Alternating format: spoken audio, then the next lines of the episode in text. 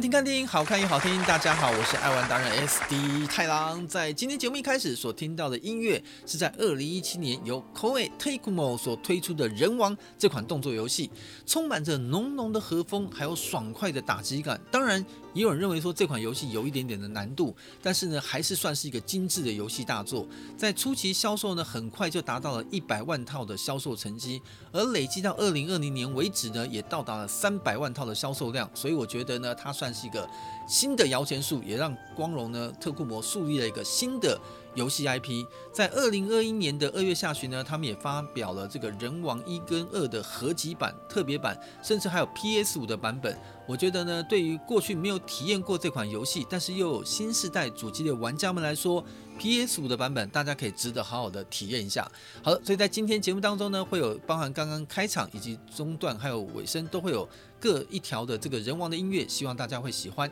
首先在节目的一开始呢，还是要跟大家分享一下，在上一集节目播出呢，呃，也算是小小的轰动武林、惊动万教了。除了玩家们很支持太郎，针对上次有谈到有关。外资进入到台湾游戏市场的一些情形，感觉到哇，这个内幕重重啊，然后也替太郎很担心呐、啊。有人担心会不会被查水表啊？的确，在那集节目播出的三个小时之内，正确来讲是两个半小时之内，太郎就接到了一些呃好朋友的游戏公司啦，呃政府的工协会组织啦，甚至还远到这个会计师事务所啦，好朋友们都在听了之后，我就说。诶，奇怪，会不会我的节目都是这些产业界人士在听，每天盯着我，希望我讲话要有所节制？我后来经过深自的检讨之后，我认为大家讲的真的很正确，所以从这一集开始，我决定我要更夸张一点。既然你们会觉得这些不好讲，那我认为呢，只要我在不指名道姓的情况之下。我想谁要对号入座，那就各位请君入瓮。但是我觉得该让游戏玩家们知道产业真实的一面，我觉得是我做这个游戏节目口无遮拦最开心的一件事情哦。那当然我还是会控制在尺度之内。呃，所以今天呢，我要延续这个话题，跟大家聊聊在商务世界里面你所不为人知的一些特别的事情啊。首先我先插播一件事情哦，最近在这一两周。呃，我们知道美国的这个 GameStop 这个店面的股票之乱堪称史诗级啊！因为呢，一个在华尔街压根没有想到，就是一群游戏玩家所喜欢的电玩小卖店，而且摇摇欲坠的店，却有那么强大的号召力，在大家把它把它摆烂、把它放空，说这个产业不好，准备经由这种的媒体的理论，让这个公司股票暴跌的时候呢，借由各种放空来大捞一笔的这些华尔街的这个金童们。却没有想到呢，经过这个事情当中，触动了最难得罪的一批人。他们什么人都可以选，直接居然去选择游戏玩家，实在是大大不智之举。就游戏玩家们纷纷持股散户进场，用割韭菜的方式呢，冲起了这家公司的股价一飞冲天。结果那些所有的放空的、想要乱搞的那些华尔街的投资人们，一觉醒来之后呢，恍如隔世，整个世界都变了。所以呢，后来定了非常多严苛的规则，那规则认为根本就是像猜拳猜数要耍赖一样，要回溯很多事情。所以呢，我只能用这个事情来简单来讲哦，游戏玩家自主性很高的，游戏玩家很多事情，在我过去很多的节目媒体访问当中都讲到，他们是最不容易得罪的一群人，因为他们每一个人都有自己的想法，都很自自己都很主观，有自己的一些。一些中心立场，所以我们都要予以尊重。结果你现在挑战是他们儿时的回忆，这些实体店面，我讲一下，我也很喜欢实体店面啊，因为大家可以从可能我们 AC 街玩咖所公布的一些太郎直播录音间的一些影片看得到，这些收藏品哦，虽然这仅仅真的是太郎收藏的五十分之一或是六十分之一，但是他们都充满了非常非常多的回忆。那如果这些实体的东西都消失了，都变成数位或虚拟的。其实我们会有很庞大的失落感，所以我相信很多美国的玩家们也会认为说，大家要把这家公司搞烂，让这家公司关门，我们的儿时回忆就不见了。所以他们只是很单纯抱着支持他，呃，儿时回忆不能消灭的心态来支持这个这个公司的股票，却没有想到呢，那些想的比较复杂，即使是想大捞一笔的这些华尔街的巨子们，却惨惨跌了一个跟头。所以呢，就告诉你们，除了团结力量大之外，游戏玩家们的力量是不是普通大，是杀手级的大，大家以后就别再开玩笑了，否则他们不好惹的。那当然，从这种单纯的玩家事件来看到整个产业，这就看到游戏产业上有很多很多的特性。那很多特性呢，也是不为外人所道知的。那太郎特别喜欢跟大家分享的是亲身实地经历过的一些产业上的事情。所以呢，我今天想跟大家分享两段内容。第一段，我想跟大家聊聊，就是。延续上次的话题哦，就是外资游戏呢进入台湾市场，经由跟台湾公司代理商的合作，他们有一些手法是可以把税金给避掉的。那这几年下来虽然有一些改善，但是大家可以看看当年是怎么做的。那这个要首先分享的是呢，我们来谈一个数字问题。过去按照台湾的税法限制，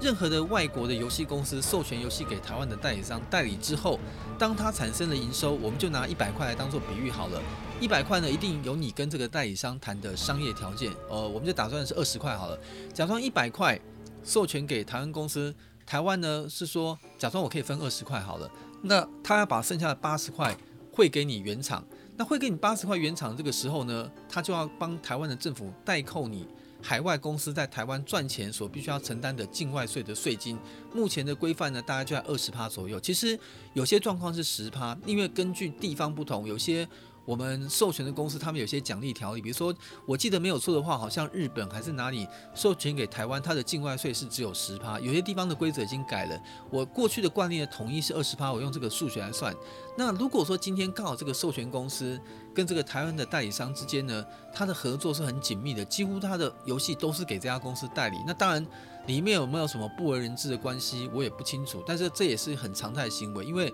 有时候你真的表现得好，我就想继续跟你合作下去。只是呢，当时在这种情况之下，他们为了代理商，他们可能真的分的利润只有一点点。你想想看，一个代理商正常来说，它的分成的那个方向是反过来的，一定是代理商拿大头，那个授权商拿小头。所以我刚刚讲的比例有严格讲，过去的行情，如果有听过我之前节目谈到的话。一个如果是付出条件代理一款一款游戏进来，通常一百块里面你要分给原厂的费用差不多极限就是在三十五块到三十五块之间，这已经是非常非常高了。我现在讲的是纯粹从面额看，不扣掉通路成本哦，分到三十到三十五已经是非常高。通常行情是十八到二十二之间，就一百块里面十八到二十二你是要分给原厂的。所以说，如果你看到那种代理合约是一百块，你要分个八十块、八十五块给授权商的话。我个人认为，这种合约里面就代表什么呢？代表这个原厂根本就是来台湾直接直营，只是符合你台湾法律，找一个台湾的人头公司跟他签个假代理。事实上，他根本就还是属于原厂直营的状态。那在这种情况之下呢，原厂当然会要需要把大量的钱分回。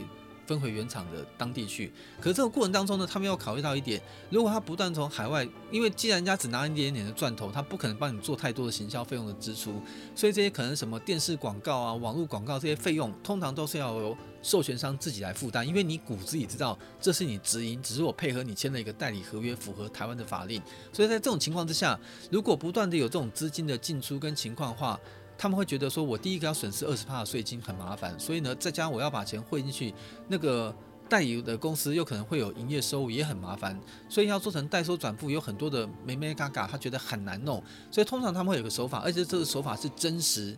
我看过这样这样做，他会说，哎，你一百块，你假如给你赚二十块，我要赚八十块，八十块按照台湾的税法要抽二十趴的境外税，所以等于二十趴换算是八十块里面二十趴是十六块，所以我还可以拿六十四块钱。现在这个钱呢，你如果真的要给我的话，我就真的只能拿到六十四块钱，再加上你代理商帮我代缴那十六块二十趴境外税的税单的证明，告诉我我真的帮你缴，我没有跟你讲个说法，事实上我没缴，那这样一切就合法了嘛？那这种情况之下，他会告诉你。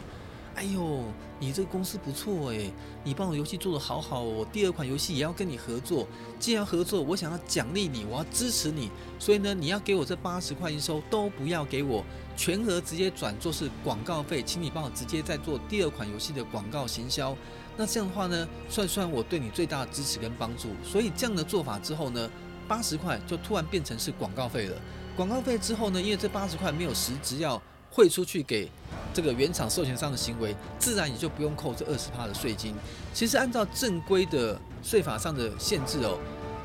国家才不管你这些乱七八糟的事情。你一百块，你拿掉二十趴的利润，那是属于商业规则，我不管。你要付给他的八十块当中呢，我先抽了十六块，剩下六十四块。你六十四块，你要丢在水里拿去烧掉，或是你要捐给人家，或是干嘛？那不关我政府的事，我抽到我该抽的税金就好。所以基本上合理来说，这个事情如果按照这个流程的话，谁都没有事情。可是呢，有些公司应该说至少在六七年前还有这种手法，就是用这种手段。反正他们就有账务上的会计的名目，就把这个钱直接不是六十，而是八十的全额直接充作广告费用，用一些方式这样冲掉之后呢，他就有合理的八十趴的广告等值的现金去帮你第二款游戏做行销。然后呢，当然第二款游戏做行销之后，第二款游戏是不是又会赚钱？赚了钱之后呢，他在源源不断的用第三款游戏用这种轮转的方式来不断用广告费转，不断用广告费转。那你说看起来手法对，那这样原厂公司不是都一毛都赚不到？哦，不会赚不到。他们通常这种做法呢，他们很有可能在海外有一家公司，我说的是代理商在海外有某个另外一个 B 公司，他在境外跟你这家公司直接结账，所以呢，他收入还是分到了，但是他在名目上用广告费把这个账款给冲掉，那台湾政府就不用抽税了，而且程序上至少在七八年前，呃，台湾有些政府机关来跟太郎在一次座谈会当中，我们聊到这个事情，他们有说他们有观察到这个现状，跟我聊一下这个事情，他们说其实手段上。的确是不对，但是在法定层面上是合法，所以他们说他们现在也在开始补一些弊端，要想办法在税法上针对游戏公司这个项目要去找一些专门的人士来精研，然后呢，看看怎么样能够避开这些法定上程序的问题。所以那时候曾经有问过太郎，我说业界都说你这个小道消息知之甚多，还有一些做法。然后又又判断说你比较公正不阿，想拿贞节牌坊。他说能不能邀请我进来当这个顾问，协助他们去做这个事情？哈，我当然是冰雪聪明啊，第一时间就直接拒绝。就是我不管他对还是不对哦，跟我切身没有直接关系的事情，呃，在这个年纪跟心境上，我也不太想当。完全的正义魔人，我只跟大家分享这个业界的状态，但是呢，我并不是政府官员，所以在这个事情上，我只是要强调一件事情：政府的很多的法令，如果是针对法制面或者是政经的一些块面，我觉得规范上面呢，或许有一些可以参考的潜力可循。但是我认为，像特殊性的产业，我一直认为像游戏是特殊性产业，很多台湾的一些。产业都算特殊性，你说像台积电算不算特殊产业？当然算。我觉得很多特殊性的产业，它的一些法规的规范跟限制，就目前实质的政府的官员来做这些设定的时候呢，我觉得有时候呢会失准，因为呢你们在那个那个什么高堂处哦，在很高的地方往下看，看不到底下那些实际的市井小民的生活状态哦，不是有一句诗叫什么？昔日王谢堂前燕，飞入寻常百姓家。你们这些堂前燕要飞到百姓家才知道实际民间运作的方式。所以我一直认为说，很多民间有一些工协会组织，可能不一定有政府色彩的，有可能是业者自发组成的。这些组织呢，最贴近于实际的现况。我认为政府应该更实质的。我当然知道，有时候政府在办一些公听会，会邀请这些人过来哦。但是请，请请请容我讲句比较不负责的话。我发现很多的公听会，那叫做走形式流程，因为厂商反映的意见通常在公听会里面呢不太受到重视，所以呢他在制定相关法律的时候呢，考量到更多的一点可能是政治上面的算计，而不是实质上这个产业的现况是不是这样来制定这个法律是比较实合宜。我觉得一直是有一个很有一个距离哦，最遥远的距离也不是最美，就很遥远很遥远的距离，所以常常。很多事情是法律跟那个事情都跟不上，所以在这种情况之下，定出来那些规矩跟规范就有很多的漏洞。那我必须要这样讲，近两三年来，我跟一些这个财务跟会计圈的朋友在聊天的时候，他们说，其实，在有些制度上，针对游戏产业这个特殊的性质，已经有很多的洞给它补上了，甚至有一些呢，可能对。呃，游戏公司过去比较不合理的会计认列方式，比如说我以前卖了一百块的点数卡，假装我这一百块点数卡是卖了，呃，在厂商的通路端是不能退的。那当然，你游戏营运结束，你当然可以让玩家们来退嘛。那通常你卖了一百块点数卡给通路商，通路商是买断，基本上你是不是应该认为说我就赚了一百块的？No，他们认为说这一百块只是暂时，因为玩家开了卡之后存到你的会员中心有一百点。他可能转五十点去玩你的某个游戏，另外五十点又转你玩某个游戏。那要看这些游戏呢，实质上有没有真正转点成功完成了消费，你的公司在这个月的账上才可以认列这是你的收入。所以发生一个很有趣的情况，比如说这个月我卖断，就卖断就不能退账，我可能进账了一亿，可是呢，因为玩家买回去之后呢，很多人还没有储值，只是把里面的这个点数卡买了之后。有五千万存进去，所以我只能认列五千万。明明我在合约上卖给通商说这一亿是不能退，理论上我要实质收入到一亿才对。那人家也真的会付我一亿，但在账上只能挂着五千万呢是收入。如果有人出值的话，另外五千万呢它是预收还是怎么样？有一个会计目保存着。但是好像这一两年已经改成是实质收入，我觉得这也是一个进步了。所以我说，其实呢，如果说在一些相关法律的制度上，你能够更完善一点。可能像刚刚太郎讲到，用一些会计手段跟手法去做一些可能伤害台湾在税收上的一些行为，就可以把它避免掉。所以我说，可能最近还有没有这样的事情呢？其实我觉得多多少少耳闻上还是会有一些，但是我觉得应该补了不少的破洞。所以我还是提醒所有的游戏公司，呃，诚实纳税就好，就是反正。你有收入，你就找缴政府的税，那呢，这样大家都开心，大家都安心，也不用想一些有的没的，也不用去背一些奇奇怪怪的事情。这个是我觉得在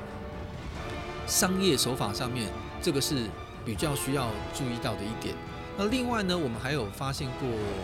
某种方式，比如说今天呢，呃，很多的海外公司。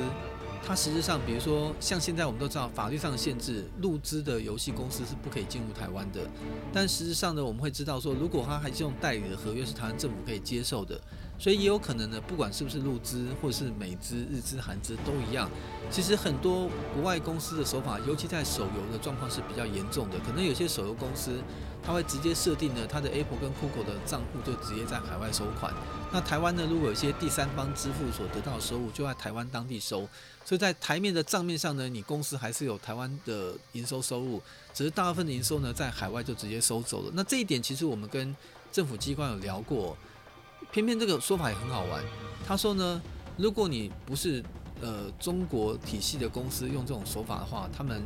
不管，也就是说。如果某个韩国公司、某个日本公司，他在台湾投了线上的广告，不走实体的，我就纯粹投线上广告。你的 Apple 啊、Google 啊、FB 啊，很有可能都会看得到这些广告。看到广告之后，你就选了这个游戏进来玩。最后在 Apple 跟 Google 付了钱的话，很有可能这个账户的设定在海外就收走了。那你说他克不克到那个境外税呢？可能根本克不到。那即便现在台湾已经有开始慢慢针对这个事情在设一些防火墙。但是你也知道，网络是无国界的。对于全球化经营的性质来说，不管像是 Steam，或者像是 Apple 跟 Google 这种全球化经营的性质来说，它的这种线上销售的全面化这个商店，的确它有些商业上的销售行为，台湾的政府是管不到的。就像我们前一集讲到那个爱奇艺这个逻辑一样，政府呢认为它落地的方式形式。台湾的代理公司呢是一个幌子，政府这样界定，把它给应征的业务结束掉，把它赶回了海外去。那他还是现在在海外呢，透过线上方式照样收你的信用卡，照样收你的付费。但是因为你把它赶走了，反正你一块钱都收不到税收了。所以呢，这个听众朋友们或观众，你们可以自己去权衡哦。我讲话很中立直接，有的人说呢，这个反正只要是中国来的，我就是应该不应该跟他合作。我真心觉得哦，这个我没有那么高的道德情操啊。我只是讲，我还是一句话，政治归政治，这个游戏归游戏。就是游戏这个产业呢，我也不知道为什么被规范得那么严格哦。我不知道我的消息有没有错。呃，台湾好像在银行上面，银行我认为像银行、通讯这些金融跟通讯，或者是教育这些体系，我知道这些东西是属于一个国家育成人才，或者是国家的一个。呃，性格培养上面一个非常重要的一个项目，所以通常这些这些资源是有的时候是不让外面人来掌握的。但是现在我知道，像银行现在也开放，呃，海外的一些厂商可以进来投资，甚至我没有记错的话，好像连陆资都可以在一定比例内很小规模的投资台湾的银行。我不知道我讯息有没有错，是听人家好像印象中没有，就是说陆资不是全然不能投台湾的任何产业，这点我应该是可以确定的。但是很妙，就是游戏这个产业哦，入资却是连一根毛在实质的法定程序上都不可以投进来。我不知道我们游戏产业是不是伟大到牵扯到核弹机密还是导弹什么东西？为什么那么的严肃？但是实质的现况就是如此。那这样的实质现况呢，就造就很多产业上的实际的现况，就是会有一些些呃奇奇怪怪问题会出现。那我也必须要讲，我们市井小民没有能力解决，但是在庙堂之上的各位高官们，我还是诚恳的呼吁一下：游戏归游戏，政治归政治。真的没那么复杂，我们只是想开心的玩游戏而已。所以呢，如果有一些人，不管是玩家或是政府官员，有一些个人主观意识的倾向，我真心觉得哦，那就真的应该把它放下啊。如果你放不下，那现在这个纠结的这个现况，我也只能说吃力不讨好哦。政府也没拿到税收，玩家也要偷偷摸摸玩游戏。就算是你以为是光明正大，一旦游戏出了问题，你会发现它是海外公司的时候，不管它是哪一国，你就完全找不到客服或处理的方式，那也是非常非常不好的。台湾如果有个相关营业据点，你还有名有姓可以找到人，在海外你是完全求偿无门。所以到底哪个好，哪个不好，请大家自己去多多权衡。所以呢，我想说，我们接下来呢，第一段跟大家讲的这段内容，可能是比较属于商业面的。那下面一段内容为什么要吞个口水呢？就比较劲爆了。我们刚讲的是一些手法嘛，对不对？我现在讲的是清清白白的正式代理游戏，就真的跟你谈代理游戏哦，就真的代理游戏进来。但是你知道吗？连这个代理游戏哦，呃，如果你有心的话，在小范围之内，它也很黑哦。这个黑到什么程度呢？我想下一段跟大家来分享哦，在这个。分享听音乐这几分钟之间，我也先想想我的这个人生的旅程哦，是应该怎么样讲接下来这一段对我比较安全？就像那个玩对马战鬼的时候，在写匪剧或在泡温泉的时候，不都会那种近似的画面呢？它会有些人生的哲理，对不对？就是我应该这样想：话可以要说，饭可以要吃，但是呢，说的内容稍微斟酌。我已经接受了我们前面小编的意见。我会斟酌斟酌，什么叫斟酌呢？就是拿那根针插，继续插下去，让那些人有被灼热的感觉，那 我就爽了，对不对？我就想那种斟酌斟酌，所以呢，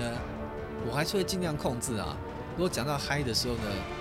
乱讲出来，也请大家不要对号入座，好不好？我们接下来继续休息一下，给大家继续送上还是我们人王的音乐。回到现场来，我们就来分享接下来这段买卖商务的时候呢，也有不为人知的黑幕。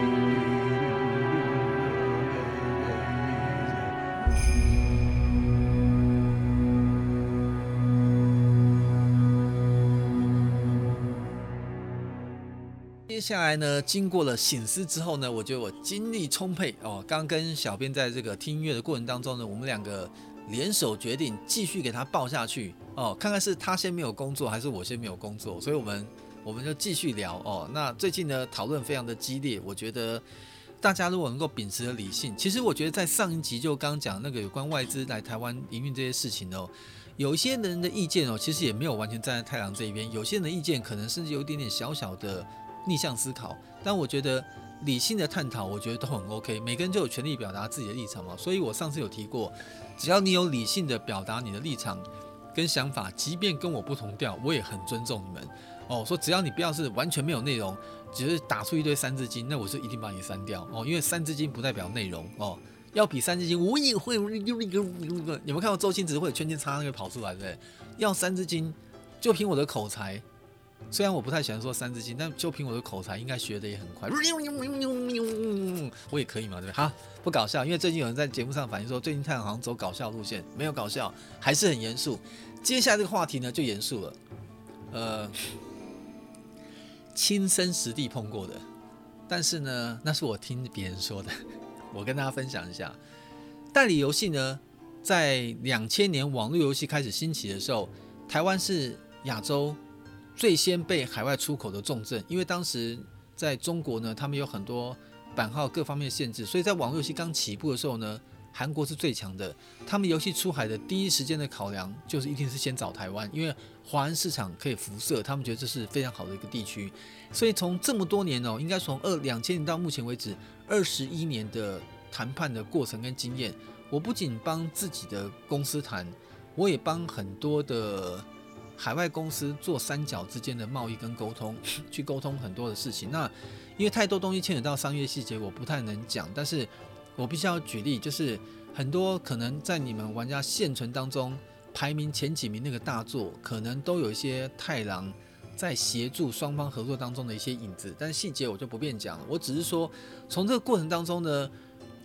跟商务人的沟通，听到了很多哦，我觉得蛮蛮惊悚的一些状况，有些发生在我身上，但是我都没有答应，因为我觉得我不喜欢给人家来这一套。讲你要讲我说讲的私心点的话，我怕留下把柄。这样讲大家应该很满意吧？就说啊，你没那么高尚，好，就符合你的想法。我就算是没那么高尚，我就很简单，我不想留下把柄。那你如果用我的标准来看的是呢？我之前不断讲过，因为我想争取看看有没有以后有个游戏产业办个什么贞节牌坊的时候，我可以拿其中一座。所以呢，而且就是拿人家的手短，如果这个手法太肮脏的时候，我总觉得啊，好像不太好。我只跟大家分享一下，就是实际上商务上的内幕哦，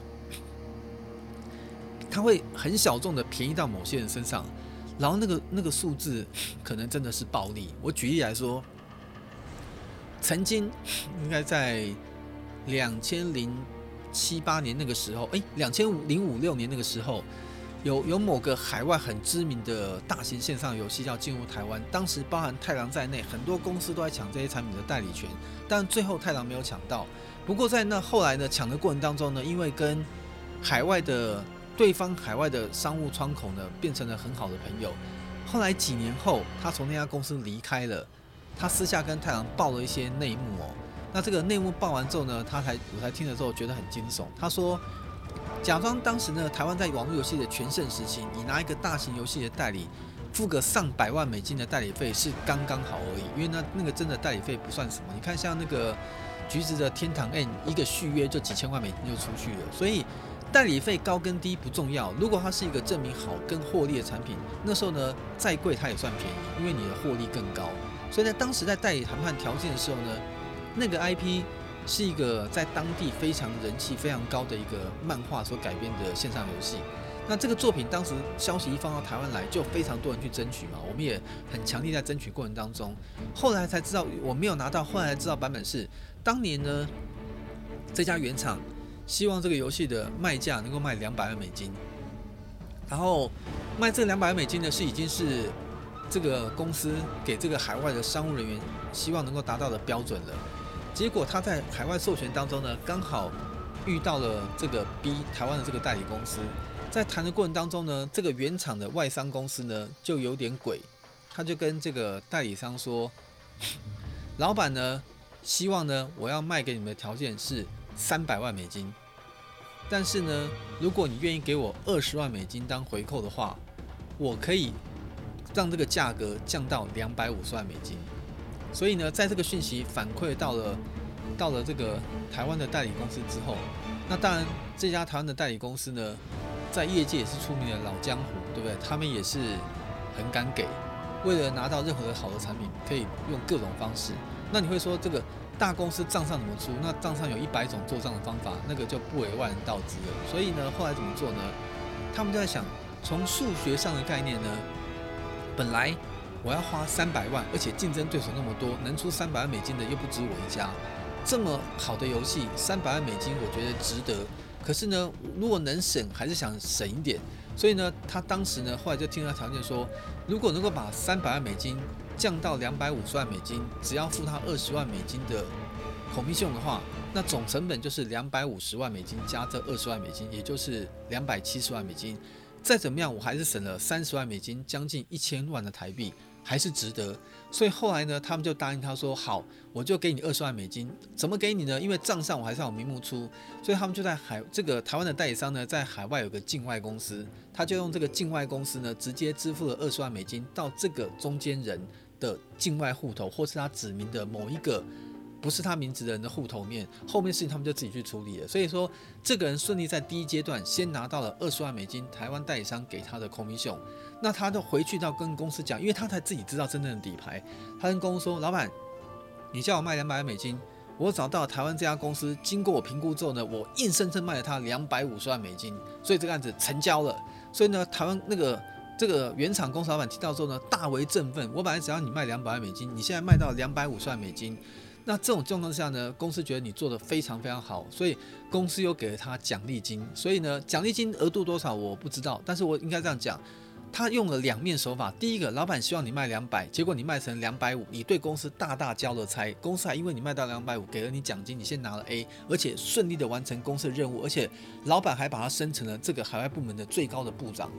他真的是赢很多。另外一面呢，他又让这个公司以为说，我本来要用三百万美金才买到的东西，现在用两百五十万就买到，即便给了我二十万美金的 commission，他还是足足省了三十万美金。他也认为他赚到。所以在这整个事情的舞台当中呢，两边串联完这个事情当中，这个。原厂的授权的商务人员，他在两边当中呢，公司是用合法方式拿到奖金，在这边用非法方式拿到 commission，然后故事没有任何人会知道，也没有任何人会去查，因为在两边公司老板的角度，这个人都立了大功，所以他是帮我省了钱，我为什么要查他？这个是帮我赚了大钱，我为什么要查他？事实上，结局是跟当初一开始应该就是用两百万美金来谈这个事情，那就跟他没有关系了。所以这个事情后来绕了一圈之后呢？我只能这样讲，你认为包的很天衣无缝的事情呢，总有一天会变康，因为人不一定会在公司待一辈子。后来什么情况呢？当时这个事情呢，因为这个原厂授权人后来跟这个台湾代理商的商务窗口弄得非常好。有一次呢，他们在吃饭喝酒的时候呢，因为可能酒过三巡讲了真话，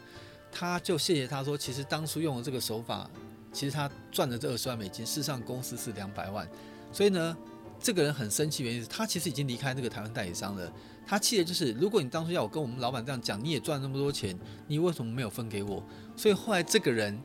就把他去跟几个业界比较好的朋友大放送。那后来这个事情就变成很多人业界都知道了。所以现在这个人我不能讲国家，因为我只要一讲国家，行内人都知道会是谁的。所以就是个这个某个国家的这个海外有限公司这个商务代表，就硬生生的。从那个位置上跌落神坛了，被公司发现这个事情了。那后面有没有法律上追溯？我不知道。我只是说，你包的再密的事情，只要它是真的，你就要去想，只除非你把周围所有人都灭口了，但是那不可能。那你就要担心这个事情总有一天会变康，会东窗事发。然后呢，呃，轻则你在这个行业中名誉扫地，没有工作；重则你可能会惹上法律官司，很多乱七八糟事件。那人我就常讲嘛。人生就像一个信用卡，我也可能会犯错啊，所以我时时提醒自己要尽量努力做好嘛。因为每个人都会犯错，因为人不是圣人。但是我只能讲说，人有时候有信用卡，有的人信用卡呢出现一些呃账务上的瑕疵，可能只是逾期忘了缴款，因为今天正好忙。有的人是真的超爆刷，也没有能力缴款，那就是真的信用破产。所以同样那个名字叫做杯杯都是。都是加油，反正哦，他不要讲了，反正都是频频都是出问题，是看你出的是哪一种问题。所以像刚刚那种问题，就是一个是只是一个缺失忘了缴，一个是我根本也没能力缴，就是超刷，那落差还是很大的。我认为如果你像做那种比较见不得人事，就像信用卡超刷一样哦，所以呃，我知道我现在的，因为从我目前的业业资历知道，有些人，包括我现在讲这个事件，有些人。其实你有在听我节目，我先讲哦，我没有指名道姓讲你，我也只是用很陈述的方式去讲出业界这个状态，但是我还是必须要说啦，就是产业真的很小，我认为没有包得不密不透风的那个局，总会有一天有个破口会会发出去，所以如果你认为，如果你可能哪天在某个行业这个产业待到一个阶段，你认为说这是你的终局之战，就跟复仇者联盟一样啊，虽然他以后会拍续集，我说如果你认为是终局之战的话。你可以搞个票，这个是可以。但如果你还是想在这个产业好好待下去，我觉得像这样的手法跟情况，你们就要斟酌一下，这样做是不是最好哦。所以这是一个我碰过的常态。那这种手法，我必须要讲，时至今日，它还是持续在发生当中。所以为什么很多游戏代理公司，不管是授权商或代理商，他的那个商务窗口的主管，他的呃，诚信度，还有他的口碑会非常的重要，因为在一家公司里面，只要管要付钱的、收钱的，都是公司里面比较 key man 的角色，所以这种角色如果一旦出现道德层面的瑕疵，通常这种问题会对公司带来比较大的伤害。哦，所以如果我知道有很多游戏公司的老板有在听我的节目，我只是。一个过来人的经验，因为这种事情不瞒大家说，也发生过在我身上过，只是被我拦截掉了。所以呢，我必须要讲，也有也有这个海外，我不能讲哪里，海外的一些大型游戏公司的的高阶的商务主管在跟我谈条件的时候，也曾经开出过这样的条件。我不瞒您说，当时我想要拿的一些产品，然后呢，呃，换算刚刚我讲那个数据价值，即便他这个钱是真的是落到他口袋，他的台面下的钱，我也觉得用那个价钱拿到这个产品非常非常的超值。但是在最后，我对我自己非常想合作这个游戏，因为这样的情况，我最后还是放弃了，因为我还是觉得哦，我不喜欢这样的感觉，所以最后还是没做。然后呢，后来知道他把这样的条件拿去到处去问人家，哦，还有一些手法，我觉得也很不好啦。这个手法呢，通常是谁的手段？当有些游戏的品相代理商非常想代理，那就像我刚刚讲的，予取予求是授权商会开出一些条件。当时呢，有某个某个某个日系的 console game 的大作，它 IP 授权出来要改做 online game，当时呢，就有一些这种 broker 的中介的这种版权中介商就来找我谈说，哎，那个谁谁谁。那个这个东西多好，我一看，哎，真的很好，因为这个 IP 我很喜欢，对不对？这个 IP 是日本当时我玩过一个非常棒的一个游戏大作的 IP 要转授权出来。可是那时候我要谈代理的时候呢，他就跟我谈过这样的条件。他说，其实我跟你讲，我是要帮你，为什么呢？因为你知道吗？现在台湾有多少家公司都在跟我谈这个东西，价钱已经开到七十万、八十万美金起跳，开始喊的。后来呢，我就真的很急，就是跟老板讲说，我觉得应该立刻跟他签。然后他有说希望将来的营收分成有些是私下拆给他们。那我觉得如果公司能够接受，我觉得还是值得，因为整体的分成比例加上他们要的也还在我控制的分成范围之内。那时候老板就说，怕年轻人就是年轻人，他还是想用他的管道去查一些资讯。就刚好呢，他。他也不知道我们什么都没有，就是业界关系还有一点，所以呢，他有提到了几家公司，说这些公司在跟我努力谈当中。那虽然在台面上我们是竞争对手，但是可能各位老板们，你必须要认清现实，除非他是老板，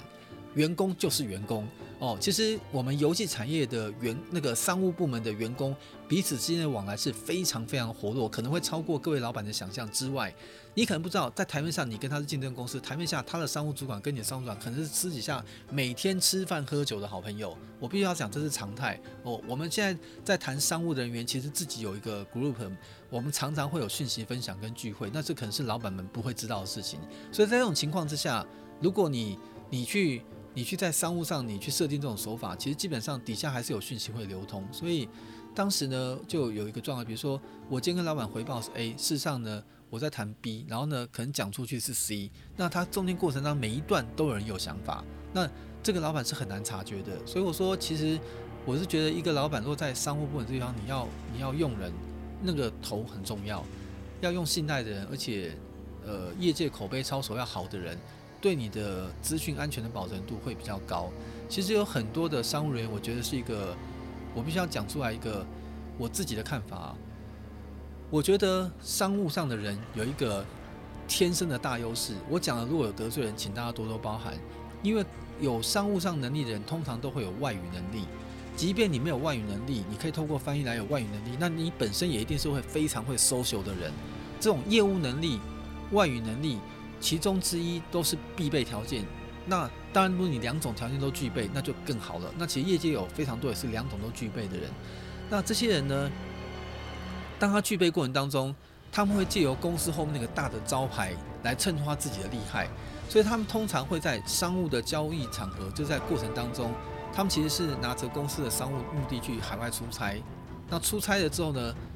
一方面帮公司做事，聪明一点的人，我现在讲的是合法哦。我本来就要办公出差，我出差我把公司的事做得尽善尽美。我出差总有我自己下班休息的时间嘛，那就是他们大量去交际联谊的时间，所以他们在这个时候也是借由公司给他们的先天的环境，顺便建立自己的资源跟人脉。那等到呢看到更好的机会，就是一种结果，跳槽。那我碰过很多不道德的人，甚至是来跟我面试过的人，有跟商务有什么关系的，曾经在跟我面试过程当中，以为。我过去有这么丰功伟业的商务经验，像那个谁以前条件是这样，经过我就把他谈成这样。我不瞒你说，这些人如果你有在听我节目的话，我很抱歉。我现在跟你们讲实话，为什么我没有用你呢？我认为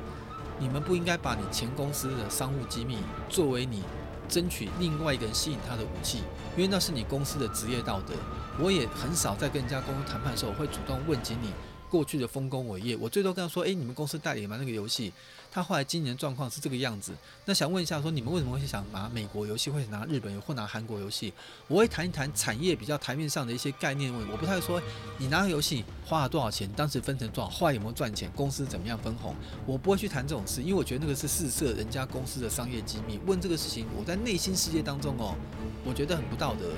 所以呢，有很多的主管有时候在面试的时候呢，会问到一些讯息，会想跟我讲，我也跟他们讲说，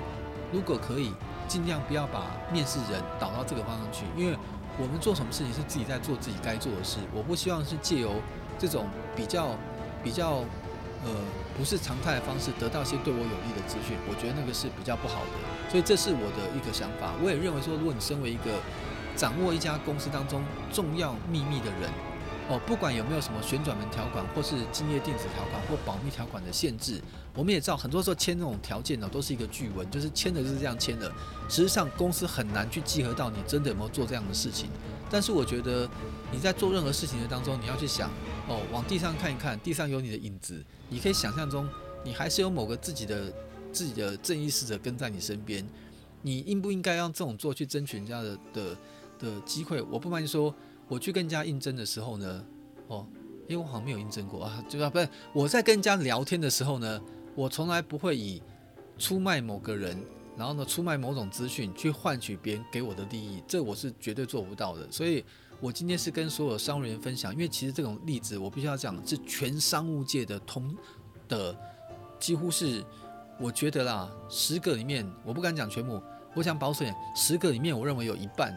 大家都有这个个性，但是大家都没有都忘了，因为是你背后的公司挺着你，你才有钱去坐飞机、住饭店、拿公司的公款去吃饭。你今天即便说有哪有，有时候应酬是我自己花钱去应酬，但别忘了有些费用还是公司帮你付掉的。那在这个过程当中，你到底是不是在帮公司做事？大家心里都有一把尺。我必须要讲，我不相信。有的人会掏自己的钱去帮公司做事，所以当公司给你钱，你顺便做事的时候呢，去建立自己的连接关系，我认为也无可厚非。但是你只要在做事情的过程当中，要去想，你能不能在做事情的时候，只要在兼顾公司利益的时候，好好的帮公司想到公司该做的事情，而不是以太多的血额公司的资讯去跟人家交换情报。我觉得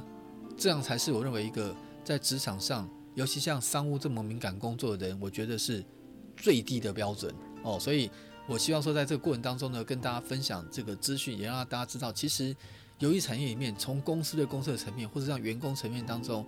真的，如果你要动歪脑筋的话，其实很多很多机会。像看那种商务的人员，这样动个手脚，一一弹一网之间，几十万美金就到手了，对不对？那但是还是会曝光嘛。所以其实我必须要这样讲，就以台湾来讲哦，其实台湾的产业当中有很多这样的事件。有些人呢，这个商标一旦被贴上，不管他是已经还在职，或者已经离开这个产业了，基本上只要提到这个人，他的标签就跟一辈子哦。所以呃，自己斟酌。如果还想在这个产业的话，要用什么样的状态跟姿态面对市场，面对后世？我讲的，我说的不是那个那个挂掉那个办后事，我说是世界的事。面对后世对你的评价，还有就是面对现在职场上大家对你的观感，